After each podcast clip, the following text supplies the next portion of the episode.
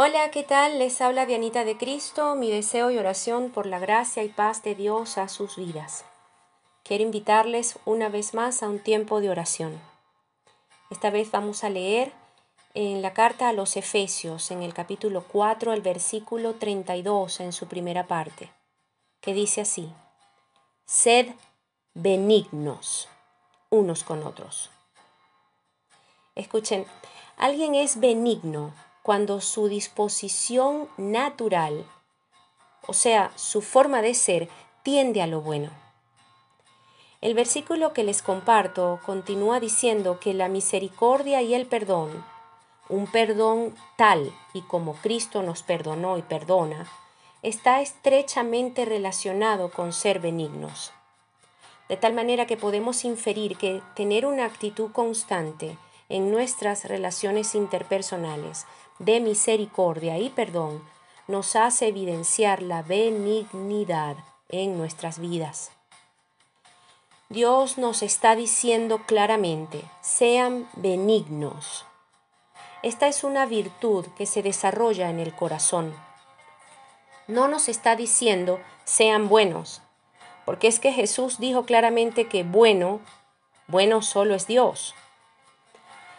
Es que ser bueno, ser bueno en su sentido perfecto, solo es Dios. Nosotros intentamos ser buenos, pero como Él, jamás. Pero el hecho de que nuestra tendencia en pensamientos, palabras y acciones siempre apunten a la bondad, eso nos hace ser benignos.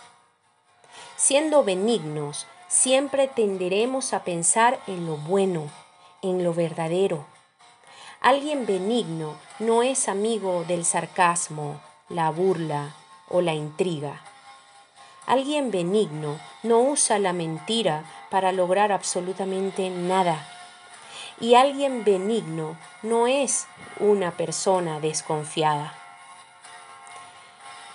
Escuchen, ¿conocen a alguien que siempre duda y piensa que otros le mienten? Y anda desconfiado todo el tiempo. Pues saben, por lo general, como dijo un dramaturgo irlandés llamado George Bernard Shaw.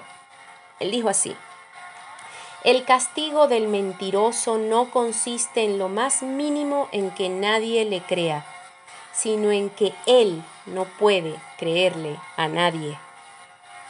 Mm. Un mentiroso por lo general siempre duda de que le estén diciendo la verdad. Al contrario de una persona benigna, que siempre cree en que le están diciendo la verdad. Y si le mienten, por lo general indaga las razones, busca entender la naturaleza del engaño y, como si fuera poco, siempre consigue perdonar y dar la oportunidad al que le mintió que le diga la verdad, que corrija, le ayuda incluso a corregir. Un ser benigno apela a la misericordia y al perdón tal y como sabe que Dios lo hace y lo ha hecho consigo mismo. Y así es con todo. Si somos rencorosos, creemos que otros también lo son. Si no somos rencorosos, nos cuesta creer que alguien pueda andar en la vida con rencor y juicio en el corazón. Ser benigno es creer que cosas buenas pueden sucedernos porque en efecto somos capaces de obrar el bien siempre que tenemos oportunidad. El bien que deseamos y obramos más temprano que tarde lo cosechamos. Ser benignos es entender que si Jesús es el camino, andamos como Él caminó, siendo humildes, siendo misericordiosos. Es entender que si Jesús es la verdad, entonces amamos la verdad la practicamos, la buscamos y ayudamos a quienes se pierden en mentiras y logren salvarse de una vida basada en engaños. Ser benignos es entender que si Jesús es la vida, vivimos como Él nos está aconsejando vivir, libres de maldad en el corazón. Esto significa que a los juicios condenatorios y malucas palabras no le damos lugar, ni en nosotros ni para con otros. Ojo, Ser benignos no significa ser bobos, presas de gente astutamente malvada o malos por hobby, sino estar en la capacidad de sentir compasión por tales, al tiempo de cuidar nuestro corazón. Hay distancias necesarias, lo sé. Hay que pedirle a Dios discernimiento para saber cómo manejar a cierta gente y ciertas circunstancias pero siempre luchar porque la naturaleza benigna que Dios nos ofrece con su Espíritu Santo en nosotros siempre prevalezca, siempre prevalezca en nuestros pensamientos, palabras y acciones. La bondad es una expresión de la benignidad. Podemos acercarnos a ser buenos como nuestro Dios si fomentamos la benignidad en nuestro corazón. Y Dios que es bueno y bueno en perfecta manera, siempre nos recompensará, aun cuando otros no lo hagan. Evidenciar la benignidad en nuestras vidas es una muestra de obediencia a Dios.